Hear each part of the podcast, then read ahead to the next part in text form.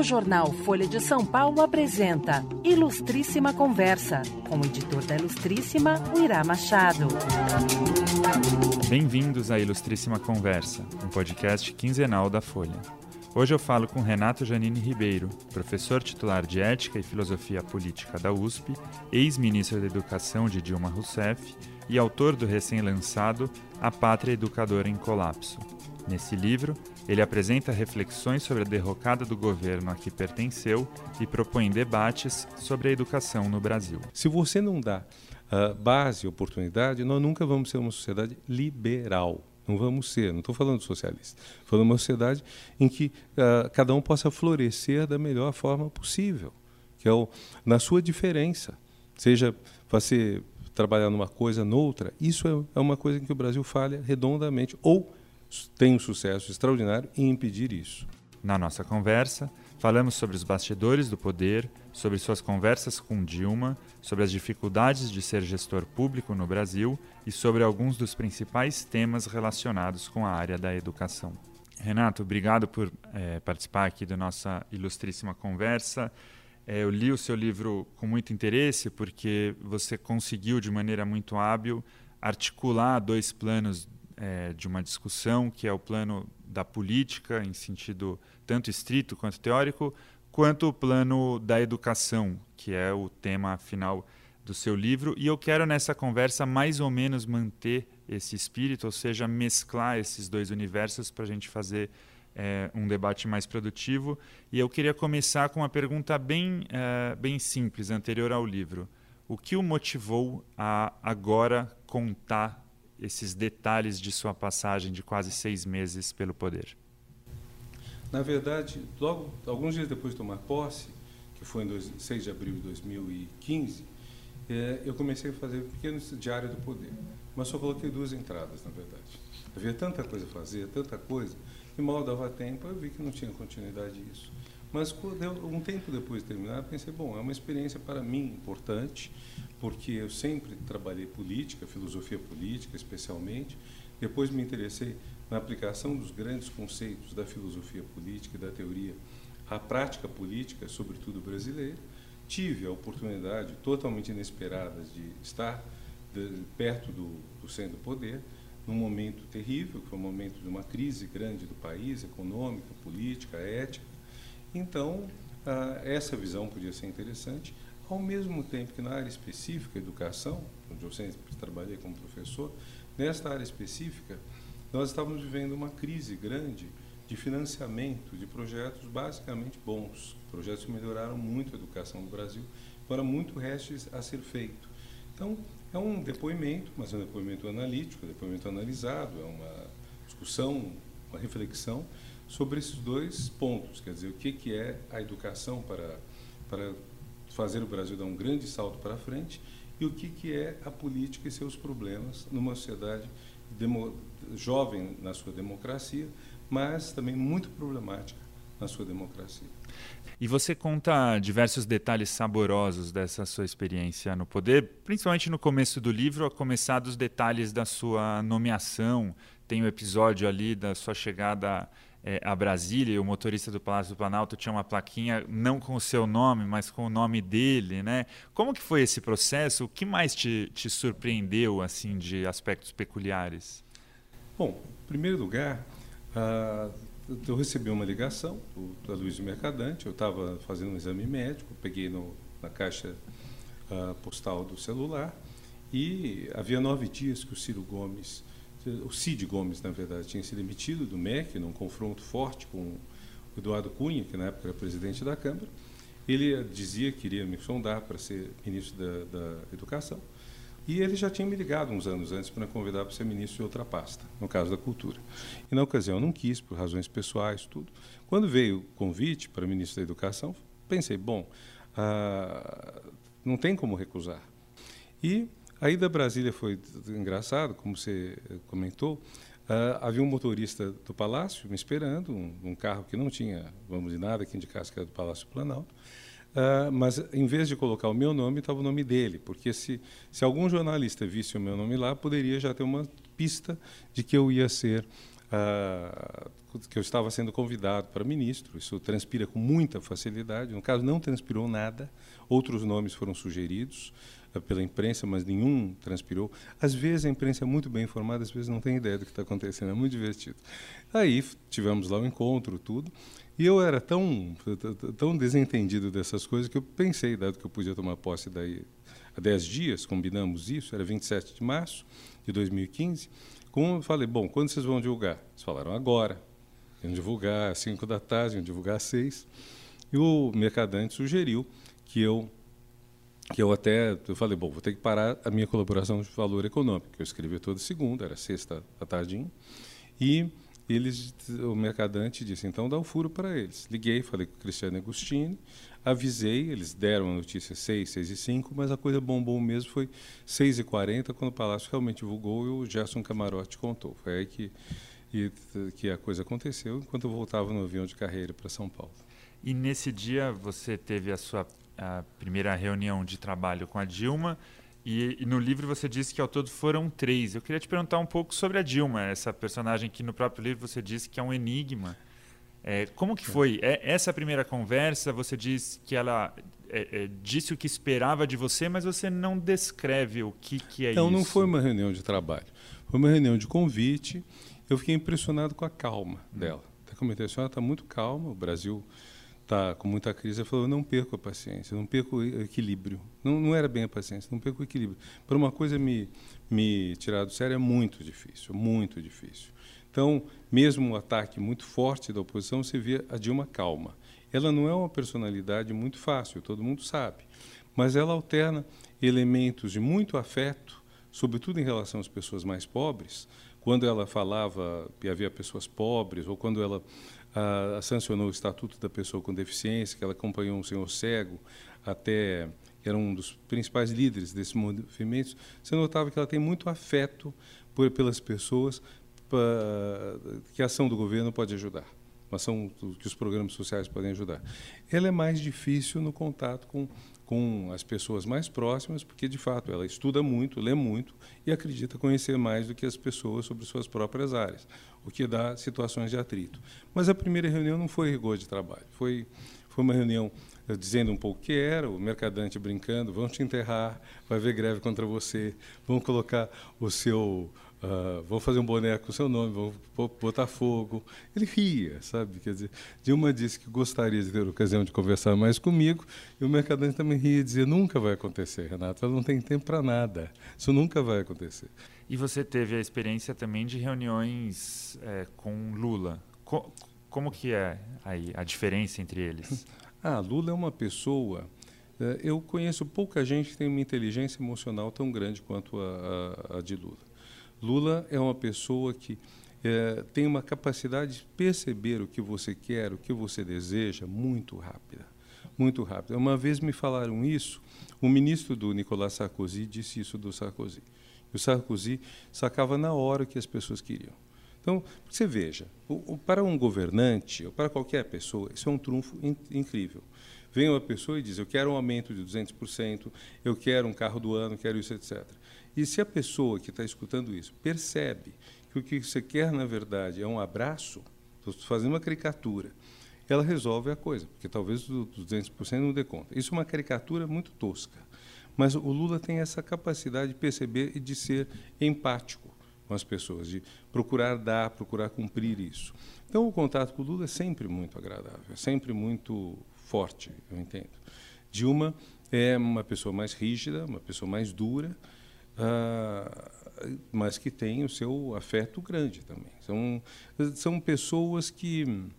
A imagem do Lula, a imagem pública do Lula, tirando, vamos dizer, esse momento de muita gente, muita calúnia, muita briga política, a imagem pública do Lula é mais próxima da realidade. A imagem pública da Dilma é mais difícil, por isso que eu chamei de enigma. Tem gente que não entende, quer dizer, e a não percepção de quem ela é é muito complicada. E você teve também encontros com outros uh, políticos de peso.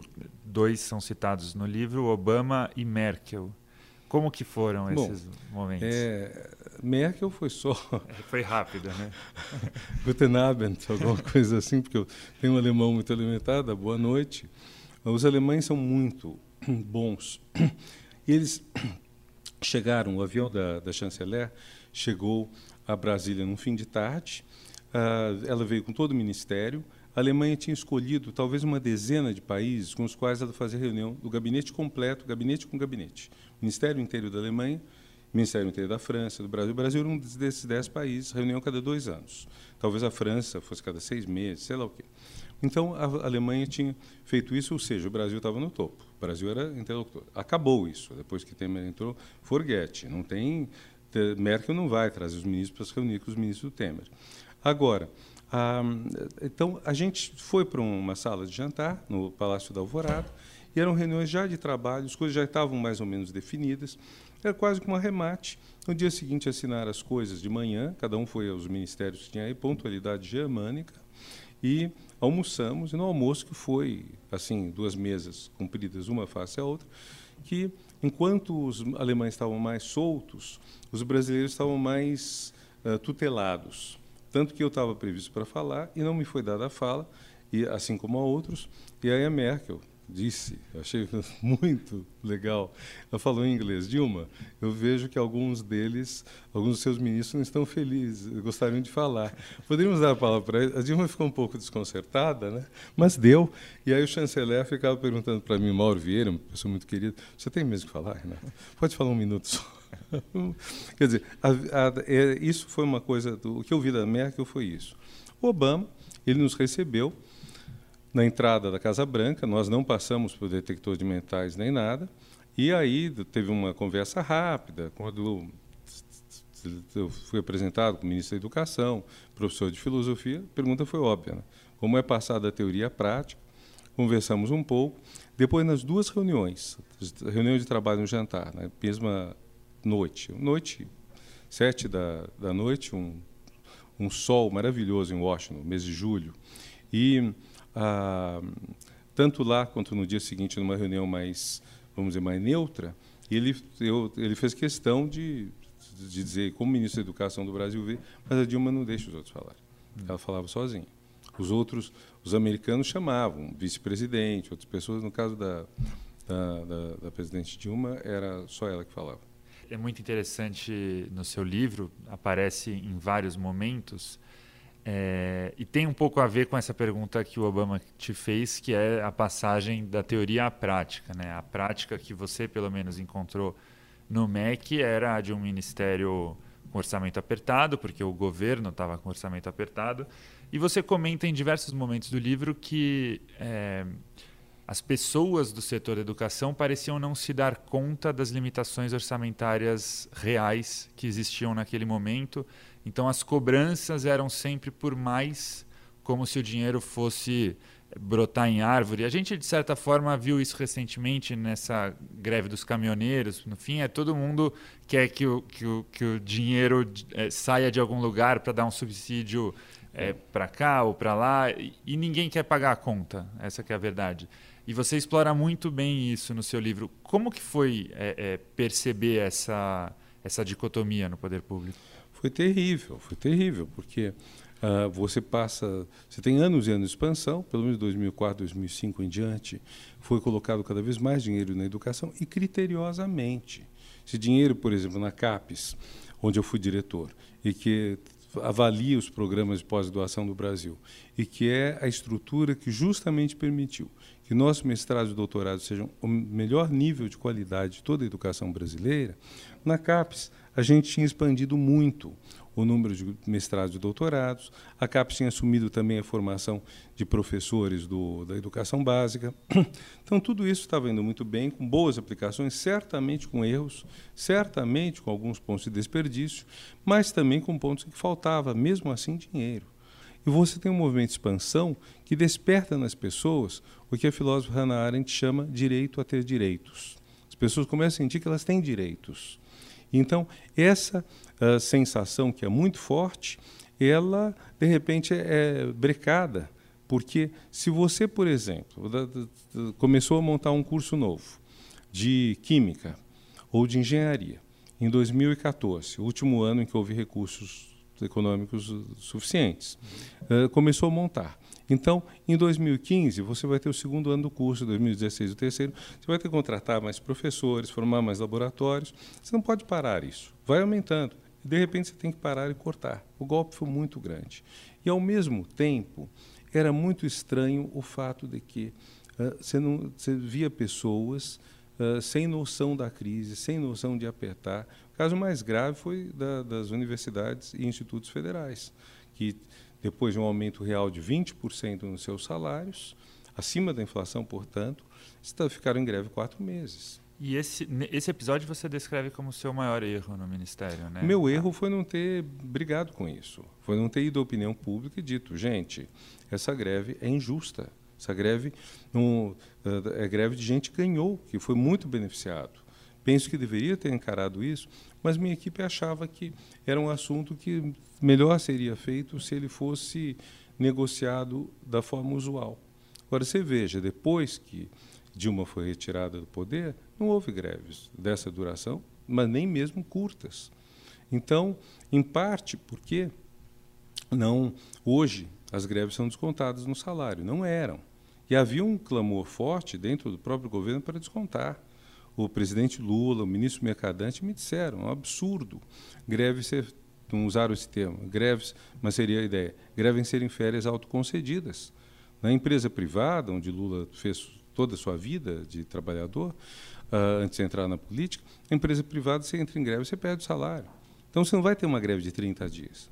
Se tiver 30 dias de greve, você perdeu um mês de salário. Se você conseguir 10% de aumento, quantos meses você vai precisar para compensar esse mês perdido? Não tem. Então, no governo, ah, isso daí facilitava. Os, as pessoas, todas, bastava falar em descontado, diziam que estavam atentando contra o direito de greve, que não é verdade. O direito de greve é o direito de greve, não quer dizer, não é um cheque. Entende? Então, esse foi um problema grande e que vem junto com outra coisa a base de apoio do governo se esfarelou. Em parte porque Dilma não se comunicava tão bem quanto deveria, em parte porque o governo não prestava contas, não, o governo não, não chegou e disse com todas as letras, assim, o dinheiro está faltando, pedimos desculpas, imaginávamos que íamos continuar e pedimos ajuda de vocês, colaboração.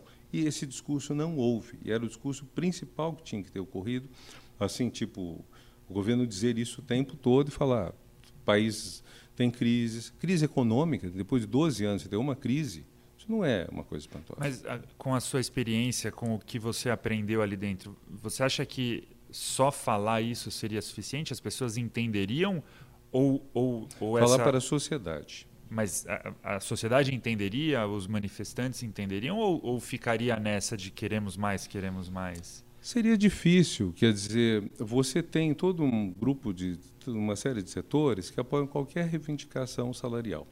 Então você tem que dar, abrir todas as planilhas, indicar tudo, mostrar o que é. Veja, num sentido totalmente diferente. Você tem alguns candidatos demagogos à presidência da República hoje, mais pela direita, até pela extrema direita, que dizem o quê?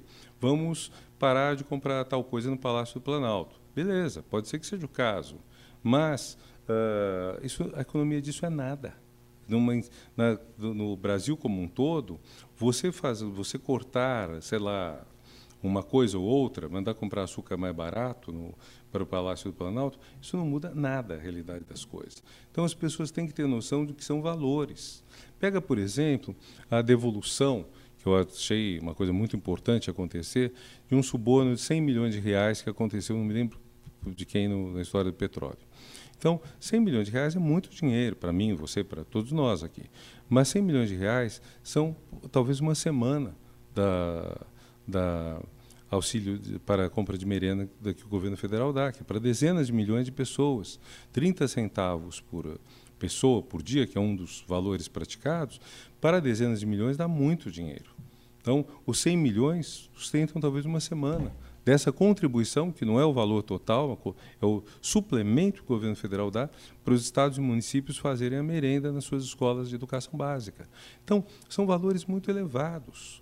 Agora, se você não compromete a sociedade, se as pessoas que sentem que uma série de políticas públicas melhorando a vida delas e que é importante continuarem, eh, fica complicado. Então, você tem diretamente os beneficiários dessas ações, pessoas que conseguiram emprego, como professor ou servidor da Universidade Federal. Os outros beneficiários, alunos que conseguiram vagas em universidades e campi que não existiam e que são beneficiários muito diretos dessa política. E você tem uma sociedade que é beneficiária mais indireta, com o aumento do poder de compra ao longo desses anos todos. Então, você teve todo um projeto ganha-ganha. Agora, em vez de dizer tudo isso foi fruto de políticas públicas assim, deixou-se espaço vazio para as pessoas pensarem. Foi meu, minha ação pessoal, meu mérito, meu esforço e foi Deus. Todo Deus certamente ajuda e certamente o esforço pessoal é fundamental. Agora, se não tem uma política pública, nenhum não, não, não consegue isso. Se tiver uma política de desempregar a gente, não adianta a pessoa ser esforçada, como a gente vê hoje, tanta gente capaz, qualificada, querendo emprego e não conseguindo. Eu acho que deixar isso claro, abrir uma cultura política, não, não se avançou muito nessa direção. E o Brasil tem uma cultura política pobre, o Irá.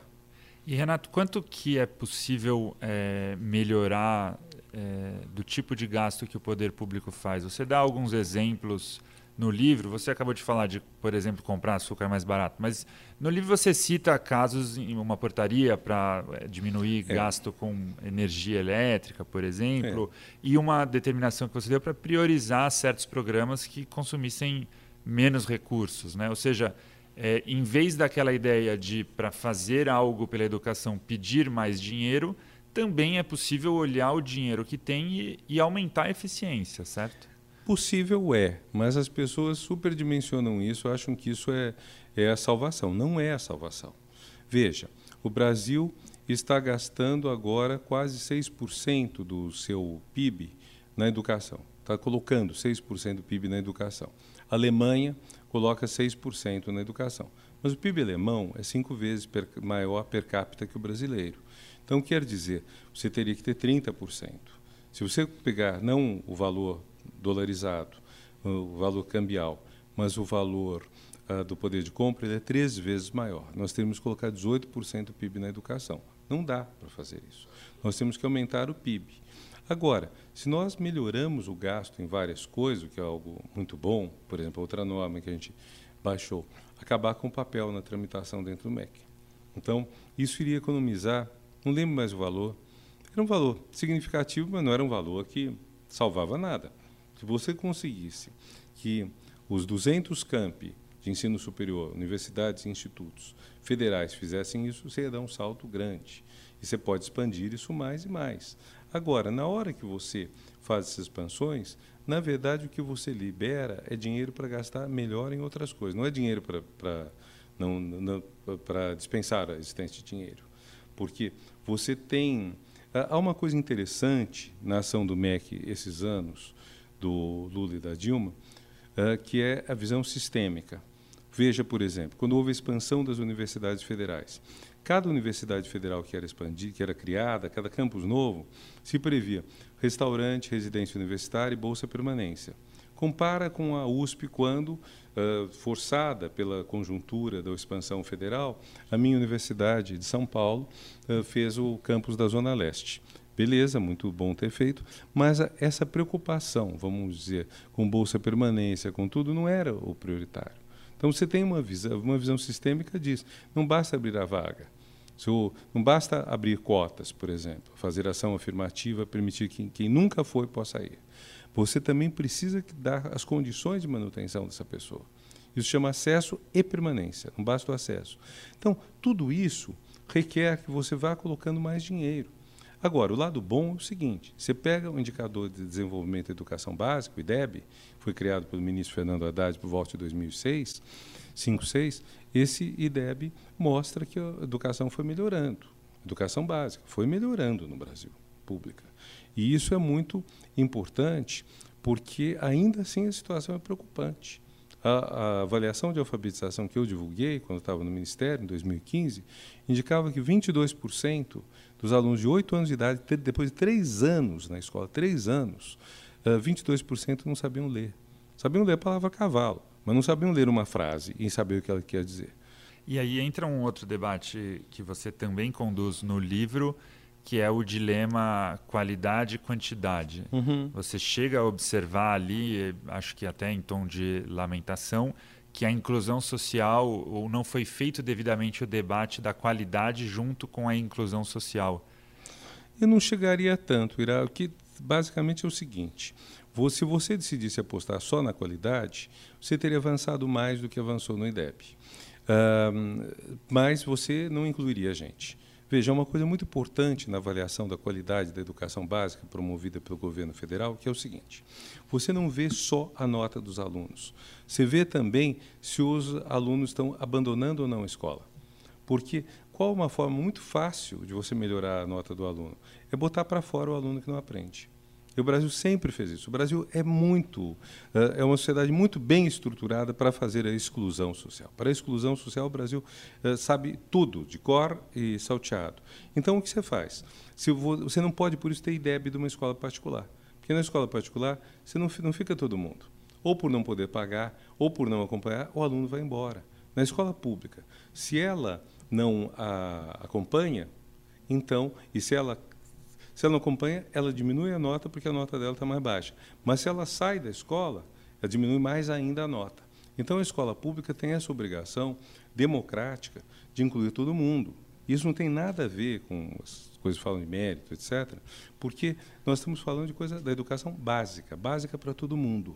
Todas as pessoas têm que ter acesso a uma educação de base que seja boa. Então, ler, escrever, saber história, dominar o português, usar matemática, isso daí é cidadania. Sem isso você não tem. Então, você tem que expandir, e ao expandir, você dificulta, de fato, a promoção da qualidade, porque você tem que pegar alunos que estão no patamar mais baixo, que não necessariamente são os pobres. Não é? Isso da pobreza é muito ruim porque a pessoa se alimenta mal, desenvolve menos o cérebro, tem, tem menos repertório em casa, mas não quer dizer que essas pessoas sejam menos capazes. Aí entra a coisa que eu chamo Mozart assassinado, do, do, do, de uma história do Saint-Exupéry, que muita gente conhece pelo Pequeno Príncipe, que é as crianças que ela vê num, num trem durante a guerra, a, a, mãe, a criança, esfomeadas, e pensa, pode ser um Mozart está sendo assassinado. Quantos Mozarts o Brasil não assassina? É um pouco essa questão. Se você não dá uh, base, oportunidade, nós nunca vamos ser uma sociedade liberal. Não vamos ser, não estou falando socialista. Estou falando uma sociedade em que uh, cada um possa florescer da melhor forma possível, que é o, na sua diferença. Seja você trabalhar numa coisa, noutra, isso é, é uma coisa em que o Brasil falha redondamente, ou tem um sucesso extraordinário em impedir isso. Você está ouvindo Ilustríssima Conversa.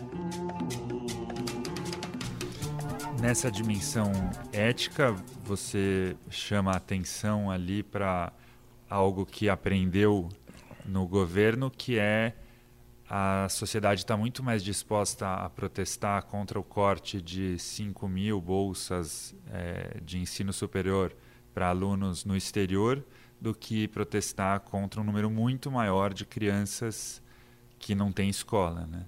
É, é. Veja, isso tem a ver com Ciência em Fronteiras.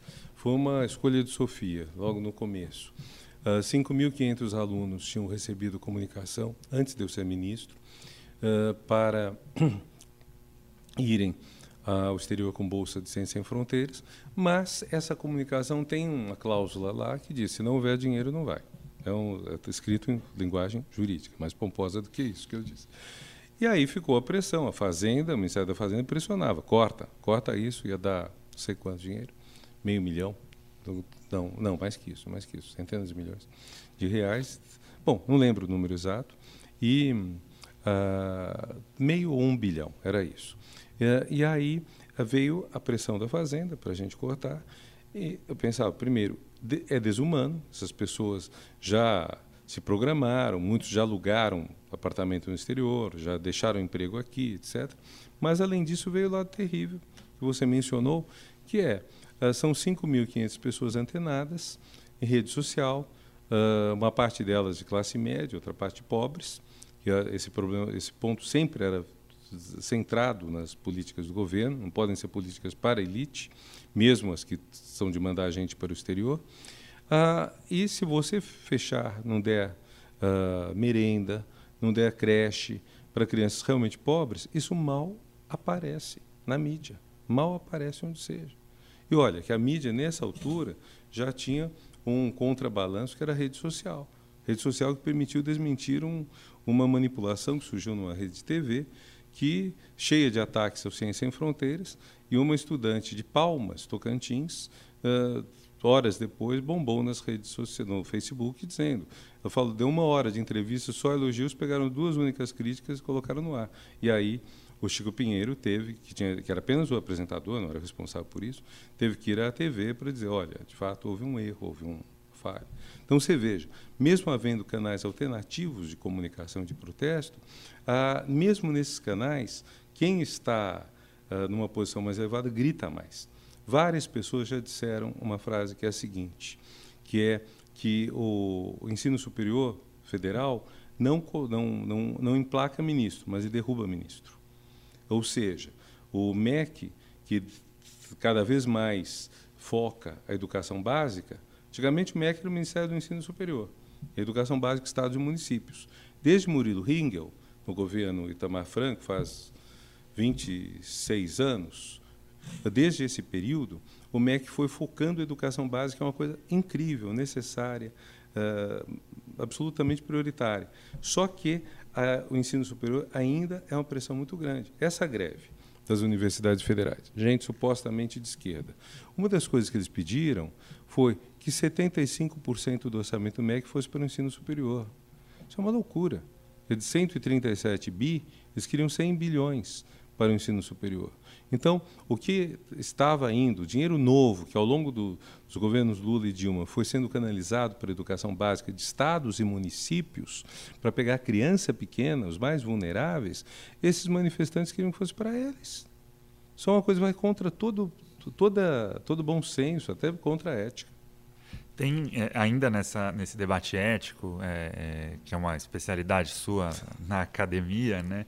você chama ali a atenção também é, de forma interessante, acho que é uma sensação que a gente tem hoje em dia, que o combate à corrupção parece dominar a pauta ética e, e aí você diz ali o, o enfrentamento da miséria e das desigualdades de oportunidades, você sempre ressalta esse aspecto, né? desigualdade de oportunidades é, é, fica esquecido, a dimensão ética dessa desse debate fica relegado. Isso você percebeu muito claramente, é, imagino, enquanto esteve no governo já, né? não só depois. Antes eu já tinha uma noção disso. Uh, a crise que levou ao colapso do governo fortaleceu muito essa percepção. Quer dizer, você tem pessoas que que no, no, Brasil, desde que começa a colonização, a denúncia ao governante corrupto é muito forte. Nós não tivemos uma experiência colonial de algo democrático. Nos Estados Unidos, as colônias elegiam suas assembleias. O rei nomeava o governador, que fazia e desfazia, mas a assembleia eleita pelos cidadãos, ela tinha um certo poder, e se nem todos votavam, basicamente votava quem tinha mais dinheiro, mulheres não votavam, escravos menos ainda, mas você tinha uma presença maior. O Brasil tinha as câmaras municipais que eram fruto da oligarquia local, não é uma experiência democrática. Em escala uh, da colônia como um todo não tinha, e mais você tinha muita denúncia à corrupção. Você vê Gregório de Matos na Bahia em 1600 e pouco, os escritores da Inconfidência Mineira um século e meio depois, e isso se prolonga na, na monarquia, se prolonga na, na república. Agora, discutir valores políticos é não se faz. E a política parte de um princípio muito básico. Você tem dois lados que se opõem, e esses dois lados que se opõem têm ambos legitimidade. Quer dizer, então, direita e esquerda, não tem que uma delas ser corrupta, outra ser incompetente. Que vamos dizer aqui no Brasil, muitas vezes, direita é corrupta, esquerda é incompetente. Dizia-se isso.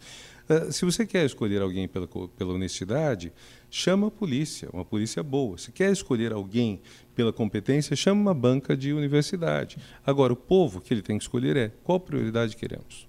Queremos uma prioridade voltada ao social, queremos uma prioridade voltada a oportunidades econômicas. Grosseiramente, são as políticas mais de bem-estar social ou as políticas mais liberais, que ambas são democráticas, não há esse problema aí. Agora, no Brasil, essa dificuldade de entender e respeitar a outra posição é gigantesca.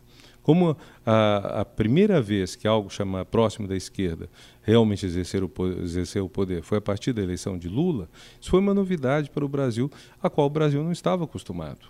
Então, a ideia de que você tem um partido de esquerda no governo choca, choca. 500 anos sem. Então, uh, essa experiência ela entra muito facilmente nos caninhos mentais mais toscos, que são ladrão, não ladrão. Aí você tira uma presidente que não tem nenhuma acusação contra ela, pessoalmente, e você coloca um governo que é uma coleção de acusações. Não tenho ideia se são culpados ou não, mas é uma coleção de acusações. O que acaba levando também a uma coisa muito triste, que é, em 2013, com as manifestações, muita gente descobriu que a solução das mais diversas pautas, até dos surdos e mudos, eu comento, até do assassinato de meninos bolivianos, era política solução para o país passava pela política. Esse foi o sentido de 2013 que eu admiro. Como isso não foi bem orientado, não havia educação política, em 2018 estamos. Todos os problemas do Brasil estão na política. Essa é a convicção de muita gente. Isso é um retrocesso gigantesco para a sociedade. E Renato, você faz uma observação ali é, de que algumas pautas conservadoras na educação só avançaram com a força que avançaram porque o governo não tinha recurso suficiente para é, é, bancar o orçamento ou liberar as verbas orçamentárias.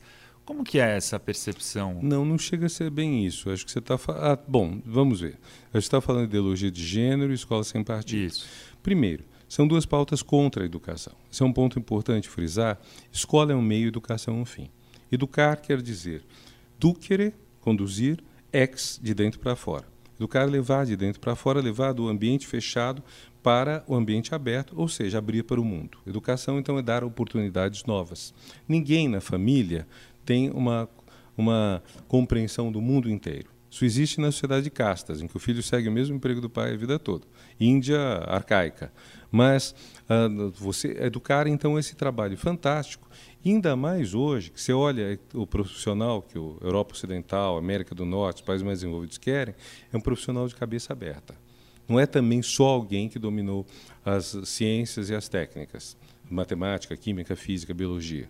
É alguém que sabe lidar com o mundo que tem uh, liberdade de gênero, que tem uh, uma liberdade pessoal muito maior, que tem novas demandas. Então, esta, uh, este mundo desperta medo em muita gente aqui no Brasil e essas pessoas se consolidaram numa aversão a isso. Então, esses grupos que mais ou menos tomaram conta da própria discussão do, dos planos estaduais e municipais de educação em 2015, são grupos muito fortes e onde que entra a questão do orçamento, um tanto indireta.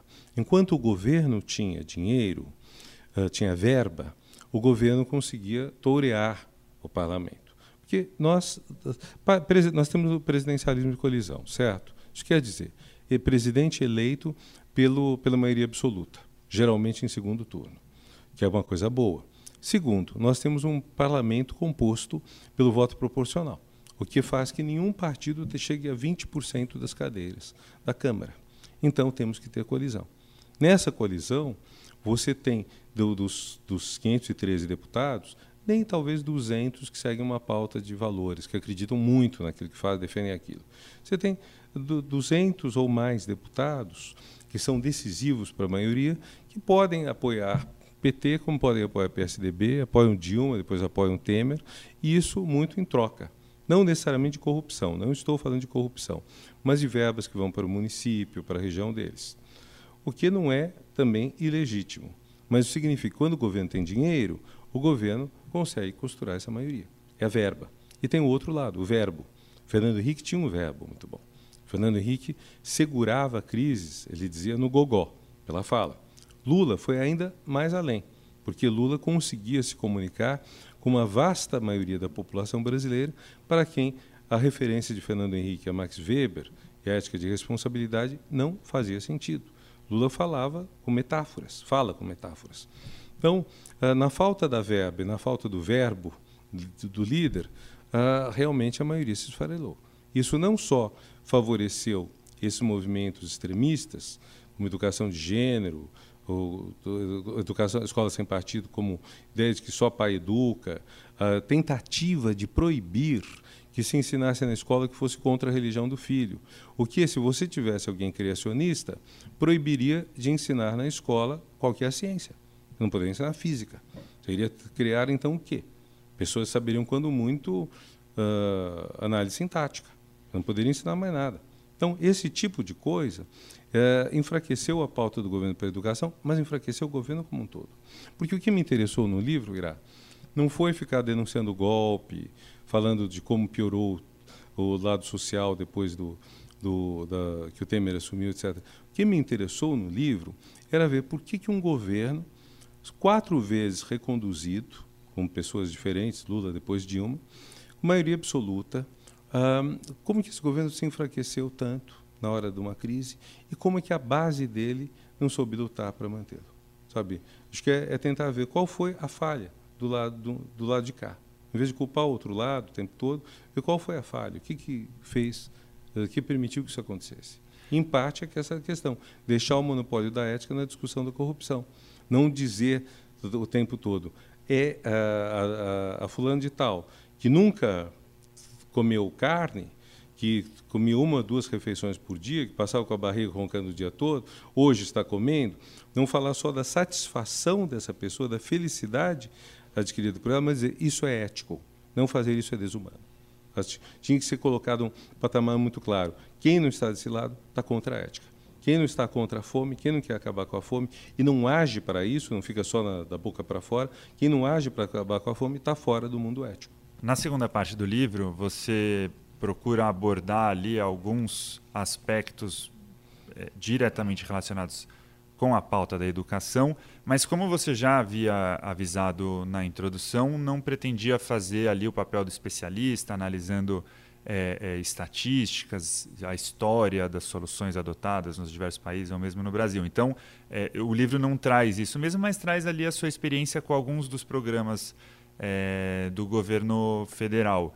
É, ficou muito marcada a, questão do FIES. Você já comentou um pouco aqui o, o, impacto do Ciências Sem Fronteiras, mas eu queria que a gente falasse um pouco do FIES, porque foi o programa que deu mais problema ali no, no início do segundo mandato do governo Dilma. Né? Como que foi administrar aquela, aquela crise?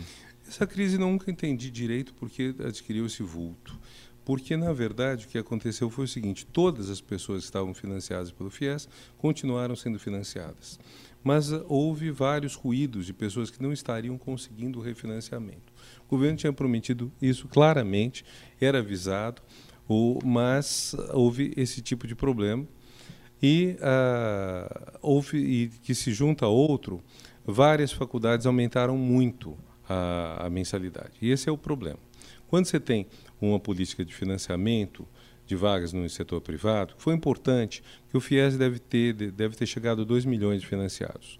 Numa base de 7 a 8 milhões de alunos de ensino superior, uh, isso é um quarto.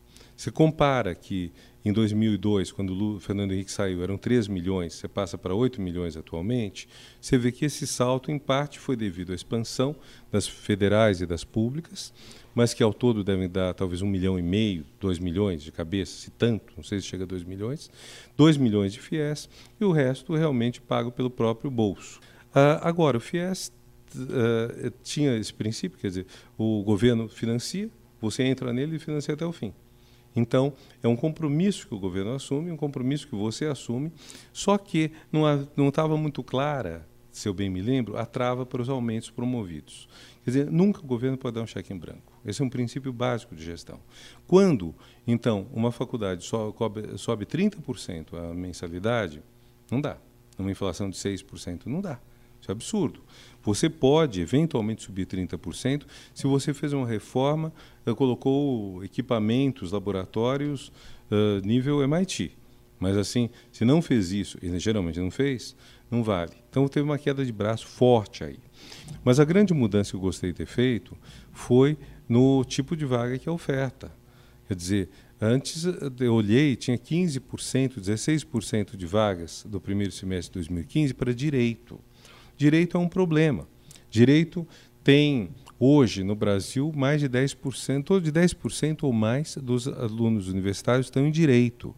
Em 1.100 escolas de direito, faculdades de direito que temos no Brasil, correspondem a 50% das faculdades de direito que há no mundo. Provavelmente quem está nos ouvindo não tem a menor ideia que o Brasil tem metade das faculdades de direito do planeta Terra. Então, e, e 80%, não, não tem o número exato, mas o percentual é grande, é maior do que 50%, seguramente, dos formados em direito que jamais passam no exame da ordem da UAB e, portanto, jamais poderão advogar. Então, diplomas muitas vezes inúteis. Então, você destinar 16% das vagas de direito é muito complicado. Porque, eh, então, o que eu coloquei? Prioridades. Primeiro, cursos mais bem avaliados. Nota 5, nota 4, numa escala em que 3, 4 e 5 são os cursos aprovados. Cursos razoáveis, bons e muito bons. Priorizar a nota 5 e depois nota 4. Nota 3 só em último caso. Priorizar regiões mais carentes, interiorzão do país, não o sul-sudeste, digamos. E depois, uh, e terceiro ponto, uh, um pouco a natureza do curso. Colocar mais vaga para cursos de saúde, para cursos de formação de professor, para cursos de engenharia formação tecnológica. Isso acho que foi muito bom. deu um resultado. Aí você vê, a preocupação com o gasto do dinheiro, com a inclusão e com a qualidade é uma só. Sabe? Porque se você gastar dinheiro para promover a falta de qualidade, dá errado. Estávamos falando de ensino superior e é natural porque é a atribuição principal ali do MEC na, na cadeia de ensino e o MEC ao longo desses últimos anos deu uma atenção muito grande para o ensino superior por essa razão. Mas no seu livro, é, quando você fala de prioridades, você diz ali prioridade zero, as crianças. Prioridade número um, alfabetização na idade certa. Prioridade número dois, ensino médio e técnico. Por que, que dá-se tanta atenção ao ensino superior no Brasil? Porque ele existe. Ele existe e ele representa um coroamento da, da formação das pessoas de classe média para alta. Então, por isso também ele é melhor. Ele é melhor uh, do que outros, apesar da nossa graduação não ser uma Brastemp. Nossa graduação tem grandes problemas mas de qualquer forma, é mais apesar de ter sido um esforço de Hércules para uh, aumentar o ensino superior durante esses governos últimos, apesar de ter sido muito trabalhoso, demandar muita participação, muito, muita expertise, isto espantosamente é mais fácil que melhorar a educação fundamental. Por quê? Porque, olha, pega uma coisa, a reforma do ensino médio, que o governo atual fez e que eu acho insuficiente, inadequada, mas fez. Então, para fazer isso, você pega uma mesa um pouco maior que essa que nós estamos, você bota 27 secretários de Estado, três pessoas do MEC, você tem a negociação. Então, cabe numa sala, numa sala não gigantesca. Os 5.570 municípios, para você reunir os seus secretários municipais, você precisa de um pequeno estádio, pelo menos.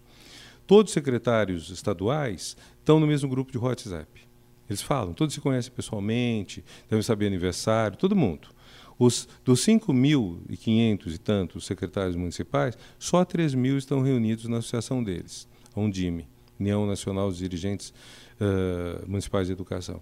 Então, metade nem está nisso. Então, como você consegue fazer lidar tudo isso? É muito mais trabalhoso. É muito difícil. Por isso que tem iniciativas com a Base Nacional Curricular para dizer, olha, no terceiro ano do, do, do fundamental, o que, que você tem que ter aprendido? no nono ano, o que, que, em matemática vai ser dado? Linhas bem gerais, não é para entrar em detalhismo, não é para dar método, não é para dar exemplo, mas linhas bem gerais você tem que saber. Então, a, a base é um projeto de país, a, a, por meio da educação. Que tipo de formação a gente quer para, para o nosso profissional? Os profissionais hoje, pessoas que terminam o ensino médio, ou terminam a educação obrigatória, estão se tornando maiores de idade, 17, 18 anos, que vão trabalhar boa, a maior, a maior parte não fará o ensino superior vai trabalhar. O que formação eles precisam ter tido? Muita gente hoje fala, bom, tem que dar ciência. Legal, tem que dar ciência, mas a maior parte da força de trabalho não vai usar ciência. Tem que saber o quê? Matemática, seguramente. O, que é de humanas? Ou tem que saber economia? Eu acho que tem que saber economia. Tem que saber sociologia, tem que saber ética. O cidadão tem que saber as bases da política, o que é direita, esquerda, sem nenhum laivo ideológico, mas tem que saber essas coisas. Nós não estamos dando isso. Então, a educação tem que melhorar nisso. Agora, o ponto que a gente pode realizar a curto prazo é o que eu chamei de prioridade 1, alfabetizar na idade certa. Uhum. Agora, a, a prioridade zero tem que ser de zero a três anos, porque é aí mesmo que a porca torce o rabo.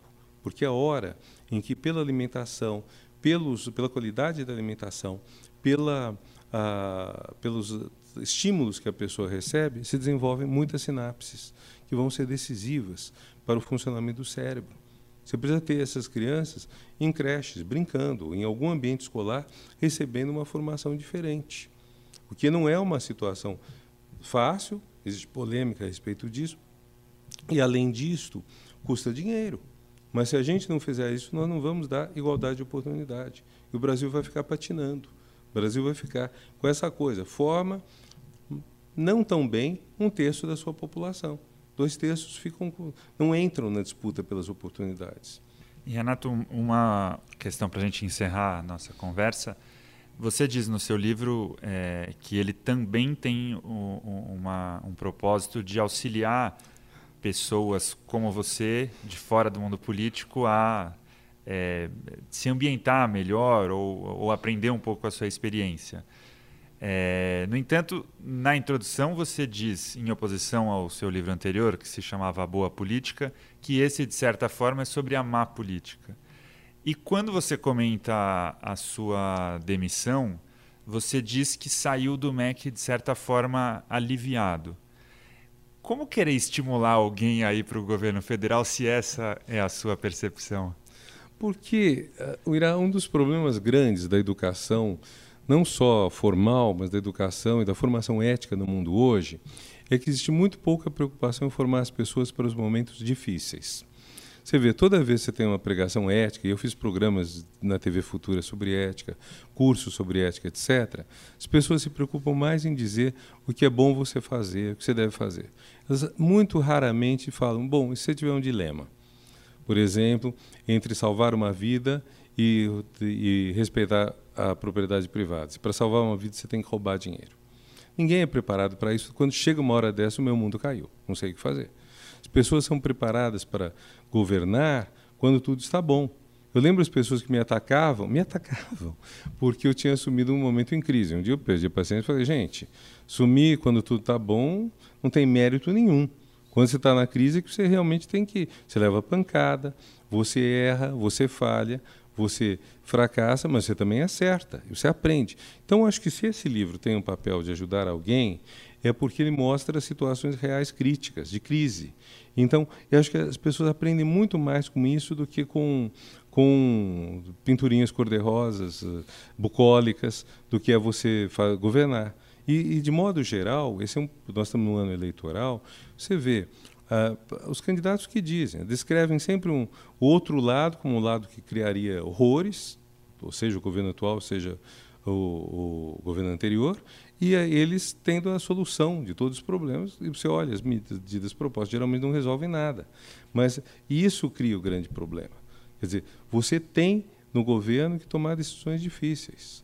Você te, perde amigos, você perde imagem, perde tudo isso. Tanto que existem até, vamos dizer, praxes. Todo governo, quando assume, faz um primeiro ano com algum tipo de arroxo. E por quê? Pra, pra, nem, quando mais não seja, para reformular as prioridades que o governo anterior, se fosse outro partido, seriam diferentes. Então, para você liberar dinheiro para uma outra coisa, você vai ter que tirar de algo. Então, algum tipo de arroxo ocorre, não necessariamente salarial, para que no terceiro, quarto ano ele esteja bem. Se isso for na direção de políticas boas, maravilha. Mas você tem que saber que você não entra para granjear popularidade. Você não entra para ter esses momentos fáceis.